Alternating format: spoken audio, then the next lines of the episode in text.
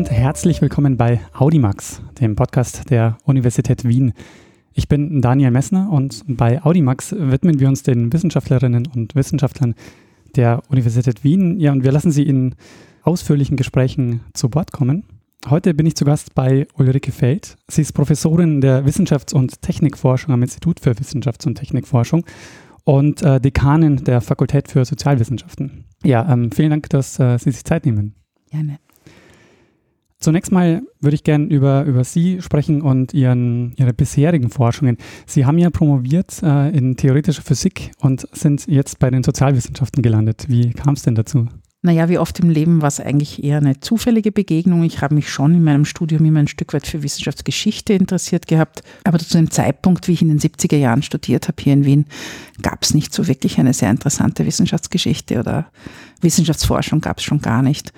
Und wie ich meine Dissertation abgegeben hatte, habe ich eine Stellenausschreibung gesehen, dass ein Team von Historikern und Sozialwissenschaftlern beim Europäischen Kernforschungszentrum CERN in Genf eine Physikerin sucht mit Interesse an der Wissenschaftsgeschichte, die mit ihnen ein Stück weit äh, zu den naturwissenschaftlicheren Parts dieser Entstehung arbeitet. Und ich habe mir damals gedacht, na ja, warum nicht probieren? Das ist ein Abenteuer, CERN, toll theoretische Physik ganz toll dort und ich habe mir gedacht, naja, und ich war im Sommer davor dort als Studentinnen in der Arbeit und habe mich halt beworben und wurde eingeladen zu einem Vorstellungsgespräch und bin hingeflogen und wurde genommen und habe 14 Tage später alles in mein Auto gepackt und bin nach Genf übersiedelt. Und im Grunde genommen war das für mich mehr so etwas wie ein Zwischenstopp, so eine Exkursion in etwas Neues. Und ich habe dann relativ schnell für mich selber intuitiv begriffen, dass das etwas ist, was mich wahnsinnig fasziniert. Und alleine den Hintergrund besser zu verstehen von den vielen Dingen, die ich einfach nur vom Wissen her kannte, aber nicht von der Komplexität, wie diese Dinge gemacht sind, auch die politische Dimension all dessen nicht so wirklich durchschaut hatte. Und ja, dann in den Gesprächen mit meinen Kollegen ist dann die Frage aufgekommen, ob ich nicht länger bleiben möchte und ob das nicht etwas ist, was mich interessieren würde, auch weiterzumachen. Und das war für mich eine sehr schwierige Entscheidung, muss ich gestehen. Zum einen war es diese Faszination, etwas noch hinter die Kulissen sehen zu können und besser verstehen zu können, wie man überhaupt zu Wissen kommt und andererseits sich ein Stück von dieser Idee zu verabschieden, Forschung zu machen in dem klassischen Sinn. Und nach ja, einigen Wochen von langen Listen, die ich mir über Pros und Kontras geschrieben habe, habe ich mich dann eigentlich entschlossen, habe gesagt, eigentlich ist es das, was mich ein Stück weit mehr fasziniert. Und am Ende des Tages war ich dann fast fünf Jahre in Genf und habe an zwei großen Büchern zur Geschichte des CERNs mitgeschrieben und bin dadurch ähm, so ein Stück weit zuerst in die in eine sehr sozialwissenschaftlich verstandene Wissenschaftsgeschichte gekommen.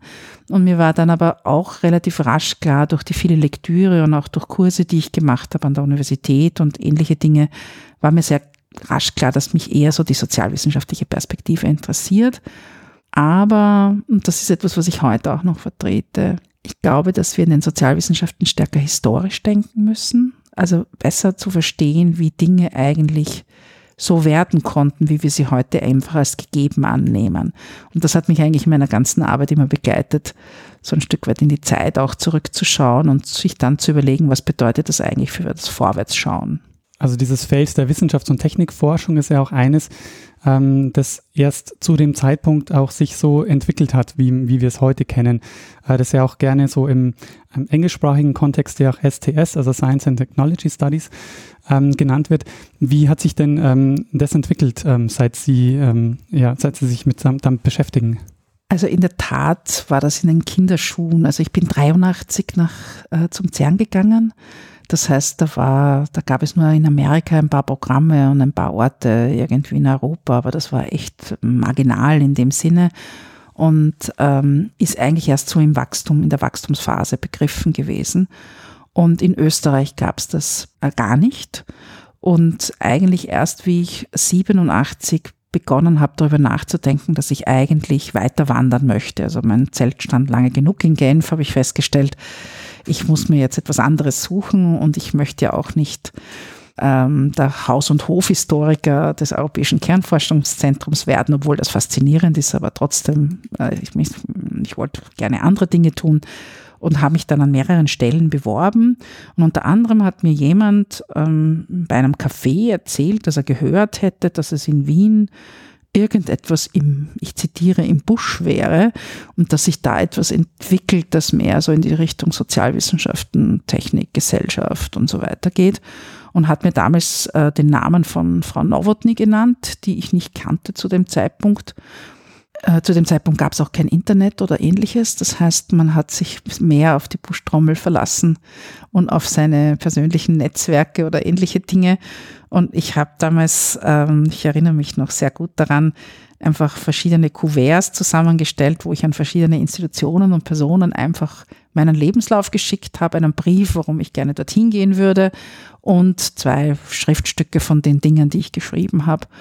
Und äh, die erste und schnellste Antwort habe ich von Frau Nowotny bekommen, die gemeint hat, ja, also in Wien ist man dabei, die Wissenschaftsforschung aufzubauen und gerade mein Profil an der Schnittstelle ähm, äh, naturwissenschaftliche Ausbildung, sozialwissenschaftliche äh, Zusatzqualifikationen und historische Sensibilitäten sind so der Mix, den man da eigentlich sehr gut ähm, einbringen kann. Und ich habe dann sozusagen zwei, ein Jahr später wieder meinen Koffer gepackt und bin eigentlich hierher zurückgekommen.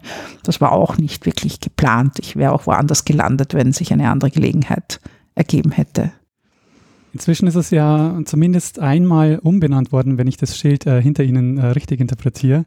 Von Institut für Wissenschaftsforschung hin zu ähm, Institut für Wissenschafts- und Technikforschung. Was steckt denn hinter dieser Umbenennung?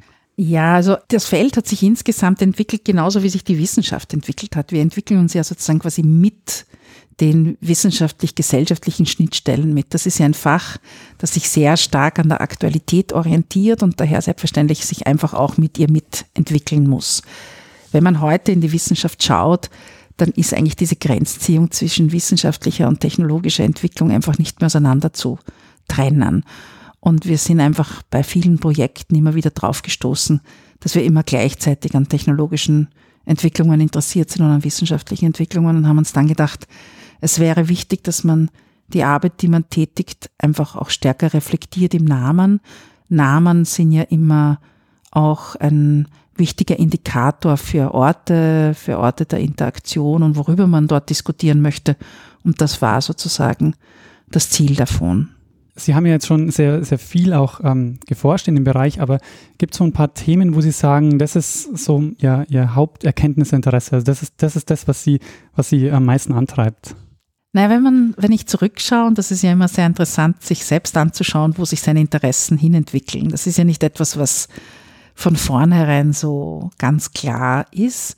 Dann was mich immer interessiert hat, ist, wie sind so etwas wie Wissensbeziehungen. Das heißt, mich hat immer interessiert, wie es verschiedene Wissensformen gibt, sowohl in der Wissenschaft als auch darüber hinaus und wie sich die zueinander positionieren, aber vielmehr auch wie soziale Beziehungen in einer Gesellschaft, im Wissenschaftssystem selbst sehr oft auf Wissen basieren, auf den Austausch von Wissen, auf das Verhandeln von Wissen.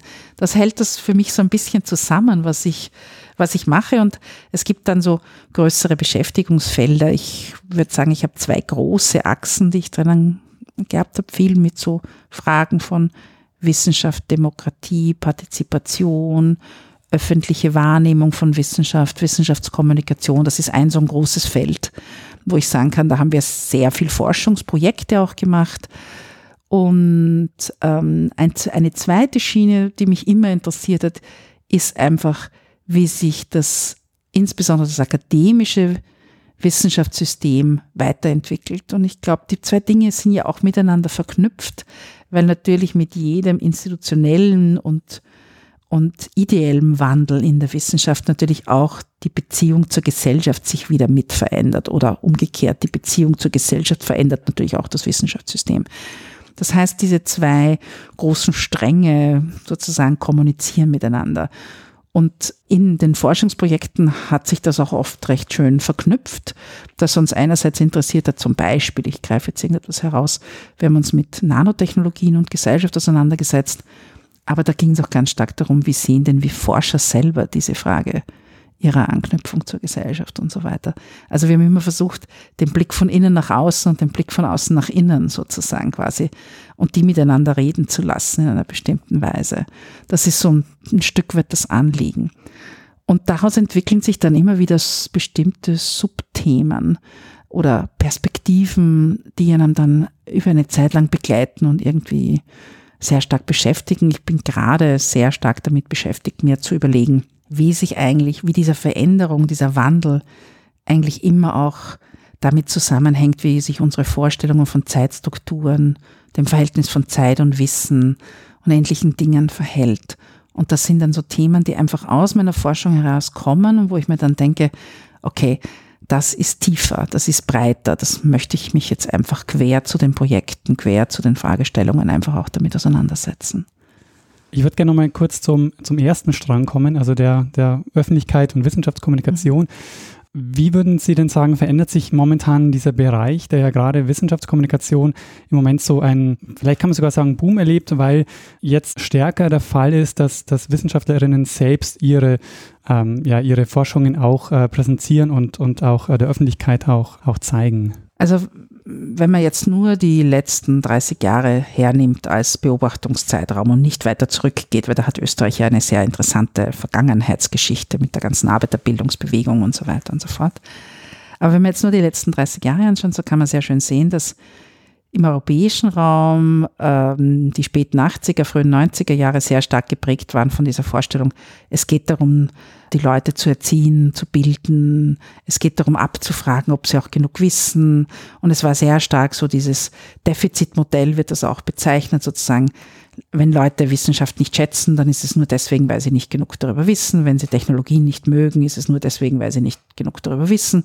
Und wir haben sehr stark in so eine Art von Aufklärung, klassische Aufklärungspolitik gesetzt, wo es einfach darum ging, Informationen zu dispensen. Und jetzt sind wir, aber man ist dann in den 90er Jahren sehr schnell draufgekommen, dass das wohl nicht ausreichend ist.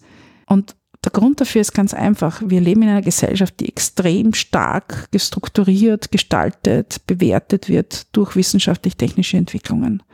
Und wenn man diesen wirklich wichtigen großen Raum der Wissenschaft und der technologischen Entwicklung gibt, dann stellt sich natürlich immer mehr Fragen auch von Seiten der Gesellschaft und der Wunsch danach, ähm, zu einer anderen Form von Interaktion zu kommen, ist dann natürlich auch von Seiten der Gesellschaft entstanden. Und es ist auch ein größeres Politikbewusstsein entstanden, dass man wahrscheinlich diese Form der Interaktion mehr fördern muss. Und da sieht man dann auch, wenn man die europäischen Programme als Beispiele hernimmt, sieht man sehr schön, dass dann diese Wissenschafts- in der Gesellschaftsprogramme aufkommen, also zuerst Wissenschaft und Gesellschaft, dann Wissenschaft in der Gesellschaft und jetzt heißen sie Wissenschaft mit und für die Gesellschaft. Da sieht man ja auch so, diese Bezeichnungen sind ja ein sehr schöner Indikator dafür, dass zuerst zwei Dinge nebeneinander stehen, dann sagt man, naja, eigentlich sind sie irgendwas miteinander und jetzt sagt man, naja, wir müssen einfach mehr uns die Frage stellen, für welche Gesellschaft und mit welcher Gesellschaft produzieren wir eigentlich Wissen. Und das kann man dann, das wurde immer auch begleitet von Maßnahmenpaketen, von Forschung, von anderen Dingen. Das heißt, die Vorstellung einer interaktiveren Form von äh, an dieser Schnittstelle von Wissenschaft und von Wissenschaften und Gesellschaft, das ist schon sozusagen eine Entwicklung der letzten 20 Jahre gewesen wäre, wenn man, ähm, wenn man die Reihe weitergeht, Citizen Science noch einen, einen Schritt weiter oder wäre das ein anderer Strang? Also Citizen Science ist an sich ein total interessantes Phänomen, weil wir haben im 19. Jahrhundert extrem viel Energie aufgewendet, Amateure aus der Wissenschaft hinauszudrängen. Das heißt, die klassisch etablierte Wissenschaft hat sich eigentlich jeglichen Amateurtums entledigt und hat sich sozusagen sehr, sehr geschlossen es ist sozusagen ein interessanter Loop zurück, wenn man so möchte, in die eigene Geschichte, dass wir jetzt mit Citizen Science eigentlich wieder so eine Beziehung zu, also eine neue Form des Amateurs eigentlich schaffen wollen. Das heißt, wir wollen eigentlich wieder eine Beziehung herstellen zu einer wissensfreudigen und auch implizierten, also ähm, Form von Gesellschaftsvertretern, Vertreterinnen. Das ist ja auch ein bestimmtes Segment von zum Teil ziemlich gebildet, zum Teil, also das, das weiß man ja auch von den Untersuchungen. Nun, das Ganze hat natürlich eine interessante Grenze. Und das finde ich eigentlich schon auch, dass man das mit bedenken müsste. Ganz oft basieren Citizen Science Projekte darauf, dass Daten gesammelt und geliefert werden. Daten, die die Wissenschaft in der Form gar nicht so einfach bekommen könnte. Alltagsdaten zum Beispiel. Ähm, das kennen wir schon etwas spezialisierter aus dem Medizinbereich, wo die Patientenorganisationen ja oft für die Ärzte ganz wichtige Lieferanten von Zusatzinformationen waren, nämlich nicht nur wie verläuft die Krankheit im Körper, sondern wie lebt dieser Körper mit dieser Krankheit im Alltag und was kommt da noch alles dazu. Das heißt, ähm, hier wird es abzuschätzen sein, wie über die Zeit hinweg hier tatsächlich äh, die Grenzen aufgehen oder ob das nicht nur sozusagen sozusagen ein, ein, ein Verweilen an den Grenzen ist. Und wir haben vor kurzem ein Projekt abgeschlossen, wo es darum ging, ähm, zu untersuchen, wie im Nachhaltigkeitsforschungsbereich transdisziplinäre Projekte, also Projekte, wo betroffene Bürger, Politikvertreter, wie auch immer, zusammenarbeiten sollten mit Wissenschaftlern. Wir haben uns das etwas genauer angesehen. Und da hat man sehr schön gesehen, dass man einerseits gerne mit der Gesellschaft interagieren möchte, dann aber sie gleichzeitig auch draußen halten möchte. Und das ist so eine ambivalente Beziehung, dass eigentlich das Wissenschaftssystem, so wie es aufgesetzt ist, sehr effizienzorientiert ist, sehr enge Kriterien des Qualitätsverständnisses entwickelt hat. Also wir gehen sehr stark auf Top Journals und, und hohen Output und die besten Geldgeber und also all diese Dinge, Exzellenz, Exzellenz. Und das ist auch sehr wichtig für das Selbstverständnis der Wissenschaftler und gleichzeitig würden wir uns auch wünschen, ein sich mehr einlassen, um das jetzt mal so unsauber zu sagen, mit der Gesellschaft und das braucht Zeit und Energien und Ressourcen und das geht nicht so wirklich, diese beiden Wünsche gehen oft nicht so wirklich zusammen. Das heißt, da wird man erst einschätzen müssen über die Zeit hinweg auch, ähm, was da für Interaktionsprozesse wirklich stattfinden und was das dann bewegt im Sinne von, wie verändert das die Wahrnehmung der Menschen auf die Wissenschaft und umgekehrt, wie verändert es die Wahrnehmung der Wissenschaft auf das, was eine Gesellschaft eigentlich beitragen kann in ihrem Bereich. Wie kann man sich denn den, den Arbeitsalltag äh, ja, also Ihren Arbeitsalltag als Wissenschaftsforscherin vorstellen? Also wie, wie, wie funktioniert ähm, die Begleitforschung und wie funktioniert ähm, die, die Arbeit in der Wissenschaftsforschung? Also die Arbeit in der Wissenschaftsforschung ähm, ist wahrscheinlich strukturiert wie sehr viele wissenschaftliche Arbeit aus verschiedenen Themenbereichen. Wir sind ja als Hochschullehrer in sehr vielen Bereichen tätig. Aber der Punkt ist, dass die meiste unserer Forschung ist auch in, Projekten, in Projekte gegossen. Das heißt, wir müssen uns auch sehr stark in der Wissenschaftsforschung oft mit unseren Projektpartnern auseinandersetzen, weil wir ja meistens Forschung über Forschung oder Forschung über einen gesellschaftlichen Bereich machen. Das heißt, es geht auch sehr viel Energie und Zeit darin, auf diese Art von Beziehungsarbeit zu machen, sich damit auseinanderzusetzen, was dieses neue Feld eigentlich ist, viel dazu zu lesen, sich einzulassen, auch den Leuten zuzuhören. Wenn ich in neue Gebiete hineingehe, auch die Frage, sich mal einfach in eine Vorlesung reinzusetzen, all diese Dinge, neue Bücher zu lesen oder so, das, das sind für mich so die Frage, sich ernsthaft mit einem neuen Gebiet auseinanderzusetzen. Und zum Beispiel, wie ich mich mit ähm, äh, begonnen habe, mit äh, Radiofrequenzidentifizierungstags auseinanderzusetzen, war das für mich sehr spannend, weil ich wusste natürlich, was das ist ungefähr. Ich muss gestehen, äh, ich habe das oft gesehen und habe mir auch noch nicht so viele Gedanken dazu gemacht, was mich später sehr beschäftigt hat, weil ich mir gedacht, wie interessant auch, also wo ist meine Aufmerksamkeit nieder und wo ist meine Aufmerksamkeit hoch? Und dann musste ich mich natürlich damit auseinandersetzen, na ja, äh, was hat es denn schon für Debatten dazu gegeben? Ist Österreich da ein spezifischer Fall? Äh, was will diese Community eigentlich von Personen, mit denen wir hier zusammenarbeiten? Für mich besonders spannend war hier einfach auch Anwender im Team zu haben, weil an die kommen wir eher weniger ran und die in der Kooperation zu sehen mit den Forschern ist einfach wirklich sehr, sehr interessant. Und insofern ist es immer ein Stück empirische Arbeit im Sinne von Teilnehmern an Meetings, Interviews machen ähm, und versuchen dann diese Dinge immer wieder zusammenzuholen, durch Präsentationen irgendwie zu destillieren und ein Stück weit sich zu überlegen, na ja, was können wir denn über dieses neue Feld sagen? Also was können wir sagen, das über eine schiere Beobachtung hinausgeht?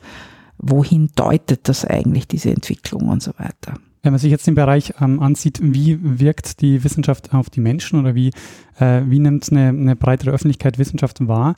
Naja, also ich glaube, ähm, was man allgemein sagen kann, und das quert zu wahrscheinlich allen Projekten, Menschen schätzen nicht die Wissenschaft ein. Also ich habe noch nie jemanden getroffen, der nicht unglaublich differenzierte Einschätzungen vorgenommen hat. Und es wird oft nicht die Wissenschaft in Frage gestellt, sondern ganz bestimmte Innovationen oder ganz bestimmte Elemente der Wissenschaft.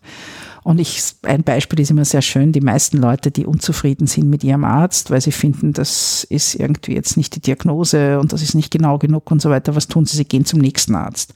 Das heißt, es ist nicht sozusagen so ein Stück weit ein grundlegendes Zweifel an Innovation, sondern, oder an Wissen, sondern es ist einfach oft festgemacht an einer bestimmten Konstellation, die nicht funktioniert.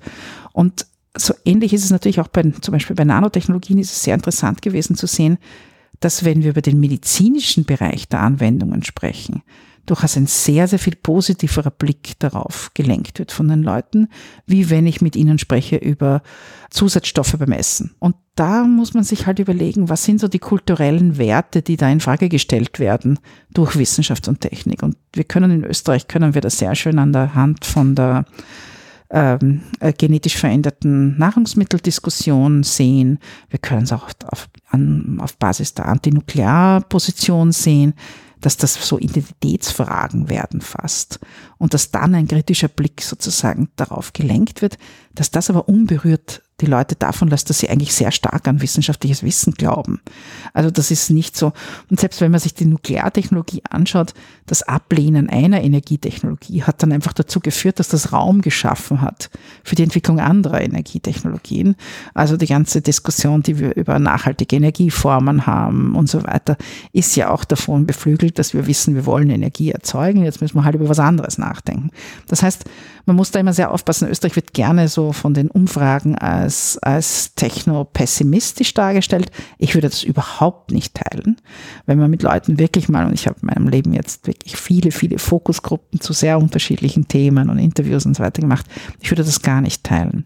Ich würde sagen, dass es immer darum geht, wie diese wissenschaftlich-technische Veränderung auch bestimmte Wertesysteme in Frage stellt. Und in dem Augenblick muss man sich dann anschauen, ja, was sind denn das eigentlich für Werte? Und das ist oft den Wissenschaftlern selber nicht bewusst, dass wissenschaftliches Wissen eben immer auch mit Wertefragen behaftet ist, sozusagen, welche Zukunft wollen wir, welches Wissen wollen wir in dieser Zukunft bedeutsam machen oder so. Haben Sie das Gefühl, dass sich dieser Bereich verändert hat in den letzten Jahren durch eine stärkere Digitalisierung? Naja, die Digitalisierung hat sich äh, in vielerlei Weise ausgewirkt. Also alleine, wenn man sich überlegt, wie Informationen zugänglich geworden sind, wie ich sie sammeln kann, wie ich sie neu verteilen kann, wie ich sie abrufen kann jederzeit, dann sieht man, dass, äh, dass Digitalisierung enorm viel verändert hat.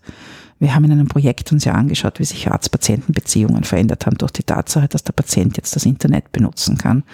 Und das hat in vielerlei Weise neue Möglichkeiten aufgemacht. Es gibt der Arzt-Patienten-Beziehung eine neue Form.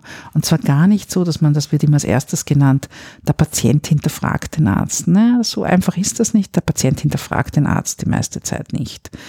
Aber er kann sich selber Zusatzinformationen beschaffen, kann sich überlegen, wie er mit, mit bestimmten Dingen umgeht. Das heißt, Leute suchen für sich eine, eine, eine Vorstellung davon, was das bedeutet. Und das ist einmal das eine. Aber äh, die Digitalisierung hat natürlich auch ganz bestimmte neue Gefahrenkomponenten mit sich gebracht, die ich erst langsam finde, dass sie in den gesellschaftlichen Diskurs eindringen. Das ist ein sehr schönes Beispiel, wo wir eine Technologie sehr unkritisch eigentlich aufgenommen haben. Also alle Leute haben sich Mobiltelefone gekauft, sind im Internet, hinterlassen dort unendlich viele Informationen über ihr Privatleben, Fotos und ähnliche Dinge, haben im Grunde genommen keine Ahnung, wer was damit tun wird können und so weiter. Das ist schon sehr spannend. Also da ist zum Beispiel sehr wenig Berührungsangst vorhanden. Und es hat eigentlich im Grunde genommen verändert, wie wir mit Wissen umgehen, wie wir uns Wissen beschaffen und überhaupt, was wir wissen können. Und das heißt, Menschen müssen wahrscheinlich mittelfristig neue Fähigkeiten entwickeln, wie sie Wissen einschätzen und zusammenpuzzeln können sich wieder. Das ist ja einfach, also selbst wenn man erfahrener und sehr wissenschaftlich sehr gut gebildeter Mensch tut sich total schwer, wenn es um Themen geht, die jetzt nicht beim Fachgebiet sind und man geht sozusagen in eine Suchmaschine, dann kommt man sehr schnell drauf, ähm, wie viele Grenzen da eingebaut sind und äh, das hat unendlich viel in der Kommunikation verändert. Aber das muss doch dann letztendlich auch die Wissenschaft verändern oder die Wissenschaften? Das wird die Wissenschaft, also es beginnt erst die Wissenschaften zu verändern. Also die Tatsache, dass wir, also die ganze Diskussion um Big Data ist erst gekommen, wie wir die ganze Digitalisierung gehabt haben. Und da wird sich jetzt die Frage einfach stellen, wie gehen wir mit dieser Vor, also was liefert uns Big Data wirklich? Das ist ja sehr viel Promise und es ist noch sehr unklar, äh, wo es uns hinführen wird. Es eröffnet neue Möglichkeiten, Daten zu, zu verteilen und äh, auch zu sharen. Also dass die, die Frage des der offenen Daten und, und so weiter, die stellt sich jetzt natürlich völlig neu eine Idee, dass Wissen überall verfügbar ist. Also diese ganze Open Everything, so Open Science, Open Access, Open whatever. Ähm, das ist ja jetzt derzeit sehr, sehr im, in, in Diskussion. Das wird die Wissenschaft in den nächsten 10 bis 15 Jahren unglaublich verändern. Welche Rolle spielt denn da die Wissenschaftsforschung dann bei, äh, bei der Untersuchung dieser Phänomene? Also man sieht bei uns im Feld sehr schön, dass sich einfach immer mehr Leute auch mit der Frage der Digitalisierung beginnen zu beschäftigen. Und zwar in sehr unterschiedlicher Weise. Das ist ja total interessant. An das denkt man ja ganz oft nicht. Manche Leute beschäftigen sich dann zum Beispiel mit bildgebenden Verfahren. Also wie können wir überhaupt irgendwas sehen? Das sind riesige neue Fragen der Digitalisierung. Das heißt, äh, hinter all diesen bildgebenden Verfahren stecken zum Beispiel Algorithmen, die dann entscheiden, wie etwas, welches Pixel wie dargestellt wird. Und ich sage jetzt einfach, wenn ich äh, äh, in der Medizin bin und ich habe ein Bild eines Tumors, dann bestimmt der Algorithmen, welche Zelle sozusagen als Krebszelle oder nicht Krebszelle gilt und er bestimmt daher, was ich sehen kann auf dem Bild. Das ist, sind alles Phänomene der Digitalisierung. Das wird jetzt, also wir reden dann oft vom Internet und solchen Dingen. Das ist ja nur ein Bruchteil von dem es ist schon auch so, wir sehen es bei den Studierenden, dass es sehr viel verändert, in der Tatsache, dass natürlich wesentlich mehr Wissen einfach zugreifbar ist und wir mehr entscheiden können müssen, auf welches Wissen wir eigentlich zugreifen. Und das äh, wird man auch erst untersuchen müssen, welche Phänomene das in dem Lernverhalten und im, im Schreib- und ähnlichem Verhalten, also haben wir dann wirklich eine Copy-and-Paste-Generation oder wie entwickeln sich da neue Formen, innovativ zu sein auch und, und vielleicht diese Medien neu einzubringen und anzuwenden. Und damit beschäftigen sich Teile.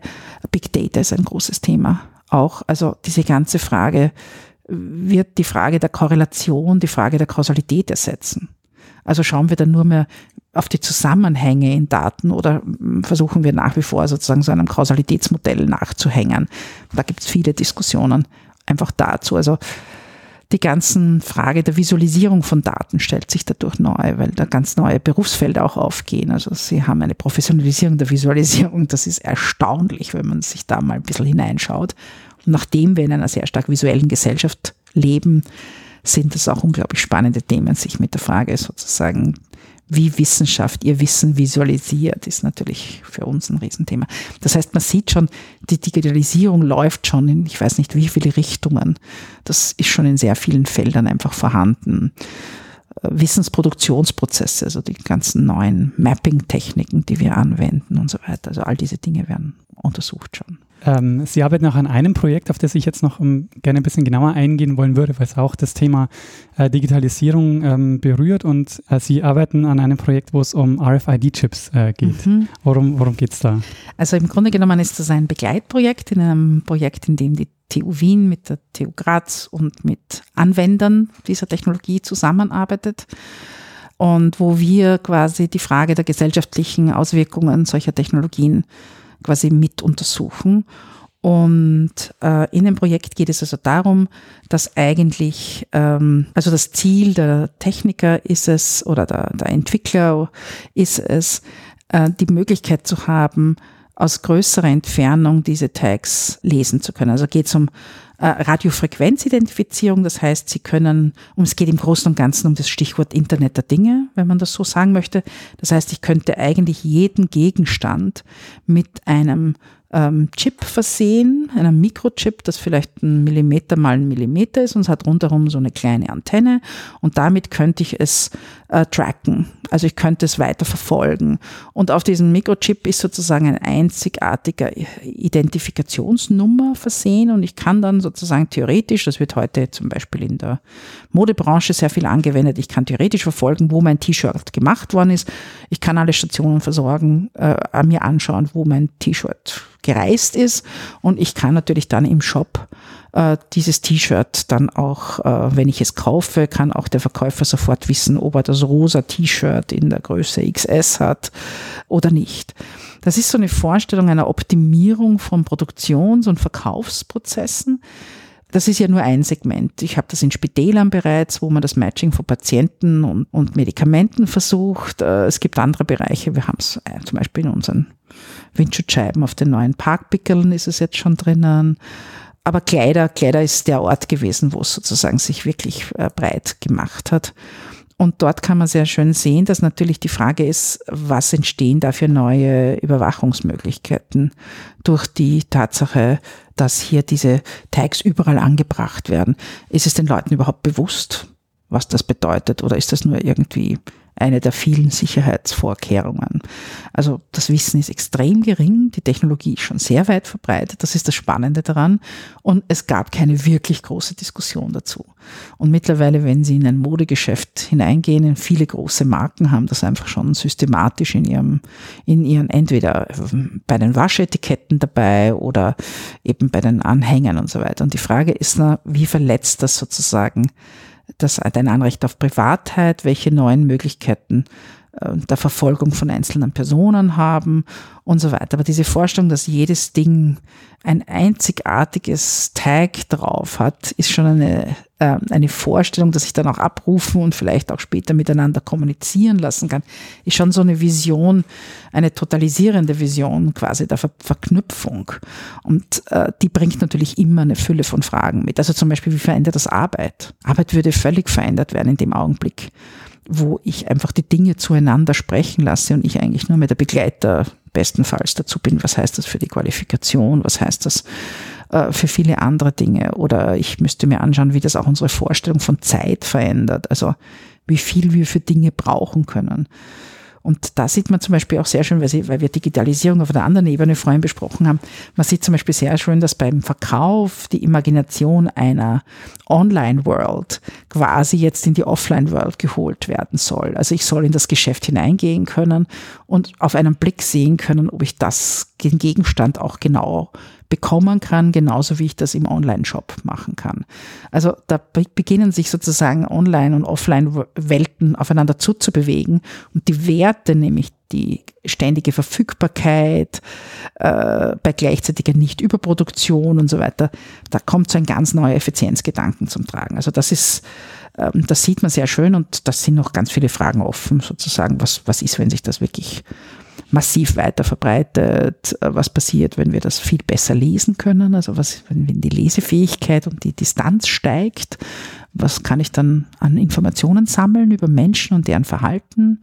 Also jetzt kann ich zum Beispiel jedes T-Shirt könnte ich de facto in einem Geschäft, das völlig ausgestattet ist, kann ich jedes T-Shirt tracken und kann sehen, wenn ich das T-Shirt dorthin lege, wie oft wird es angegriffen, wenn ich es woanders, ich kann einfach groß angelegte Human Experiments machen, ohne irgendjemanden darüber zu informieren, dass er Teil dieses Experiments ist. Das ist äh, gleichzeitig auch Teil so einer ähm, ja, großen Automatisierung. Ja, also äh, das, die interessante Frage wird sein, quasi, es ist ein Teil, sagen wir mal so, es ist ein Teil einer Automatisierung, ein Teil einer Vision einer perfekteren Welt, was ich ja schon sehr spannend finde. Also man hat dann eben nur genau die T-Shirts, die man auch braucht und äh, also so eine Art von Matching-Exercise zwischen dem Consumer und dem, und dieser Consumer wird auch völlig neu gedacht. Das ist dann sozusagen dieses auf Effizienz ausgelegte Wesen, das in das Geschäft nur geht, um das schnell zu bekommen, was es haben.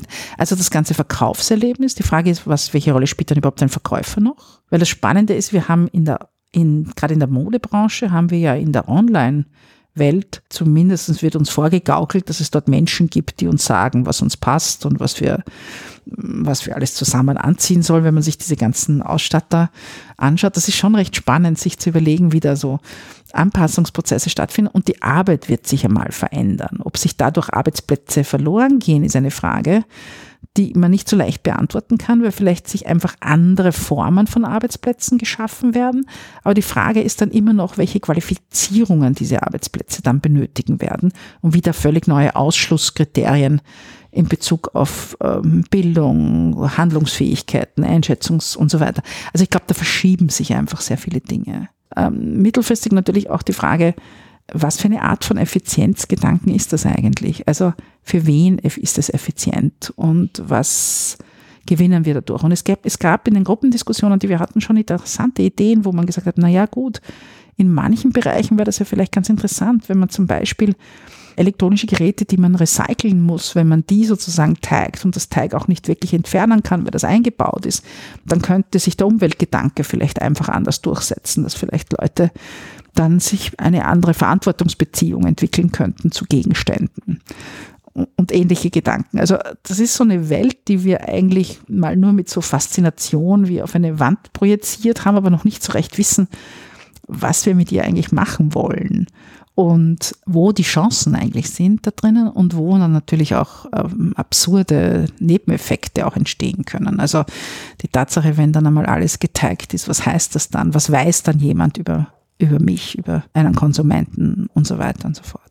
Ich finde es sehr spannend, weil damit ja auch Zukunftsforschung ein Stück weit Teil der Wissenschafts- und Technikforschung ist und gleichzeitig aber der Bereich ja dadurch auch überhaupt erst ähm, vorangetrieben wird, ein Stück weit. Also diese Visionen werden ja dadurch auch ein Stück weit Wirklichkeit. Ja, also das ist, das haben wir aber immer in der Forschung. In der Forschung ist es ja ganz interessant, das ist ja sozusagen das, was wir als Koproduktion bezeichnen. Also wir, wir machen Projektionen und gleichzeitig sind Projektionen, die woanders gemacht werden, die machen auch uns. Das heißt, wir, wir, wir laufen ja in bestimmten Zyklizitäten, das heißt Vorstellungen über eine Zukunft finden immer bis zu einem gewissen Grad Realisierungen. Das ist natürlich nicht die Zukunft, wird hergestellt, aber unsere Zukunftsvorstellungen rahmen ja das, was wir heute tun.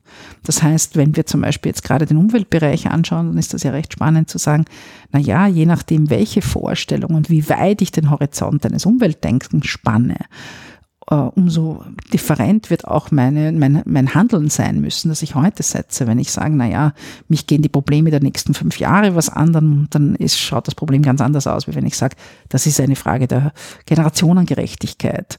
Und dann müsste ich zwei, drei Generationen, also wir haben überhaupt keine Übung, über eine Generation hinaus zu denken, ehrlich gesagt. Also wir scheitern ja schon in unseren Sozialsystemen daran, also geschweige denn komplexere transnationale Systeme wie Umweltsysteme. Das ist dann noch sozusagen ein ganzes Stück ähm, schwieriger. Aber das ist genau der Punkt.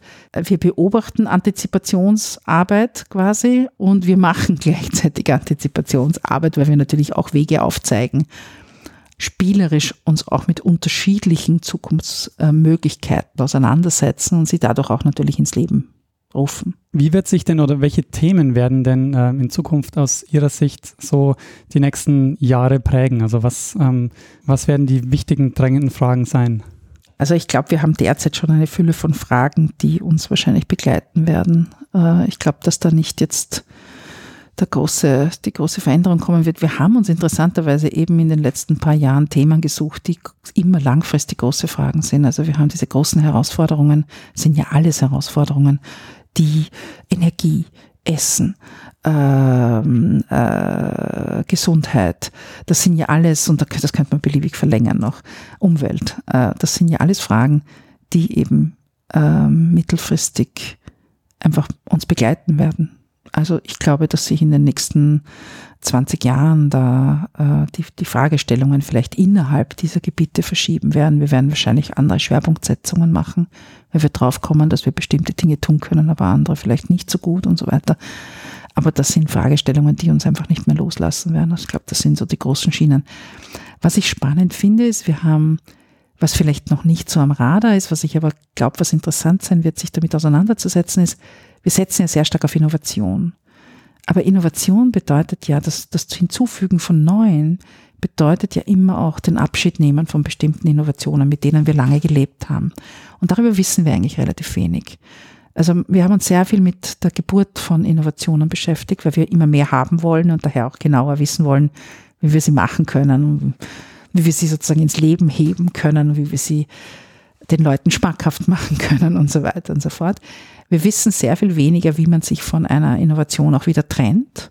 Und ich glaube, für mich ein sehr, sehr schönes Beispiel sind derzeit die Länder, die sich äh, mit dem Gedanken auseinandersetzen, sich von der Kernenergie zu verabschieden.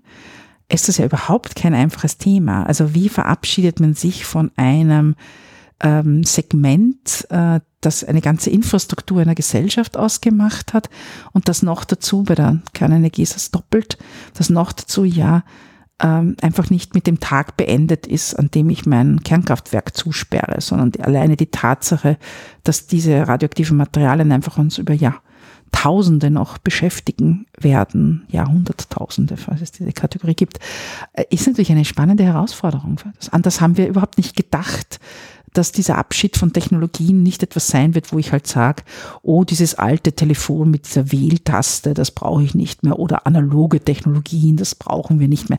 Das sind alles Dinge, von denen wir uns trennen konnten, im Sinne von, wir konnten entscheiden, dass wir statt dem das machen.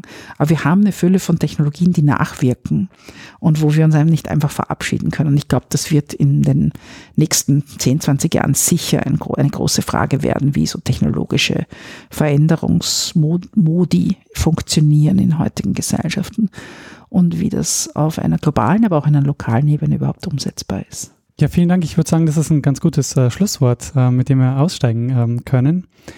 Danke. Ja, ähm, also vielen Dank fürs Mitmachen, vielen Dank fürs Zuhören und auf bald. Auf bald.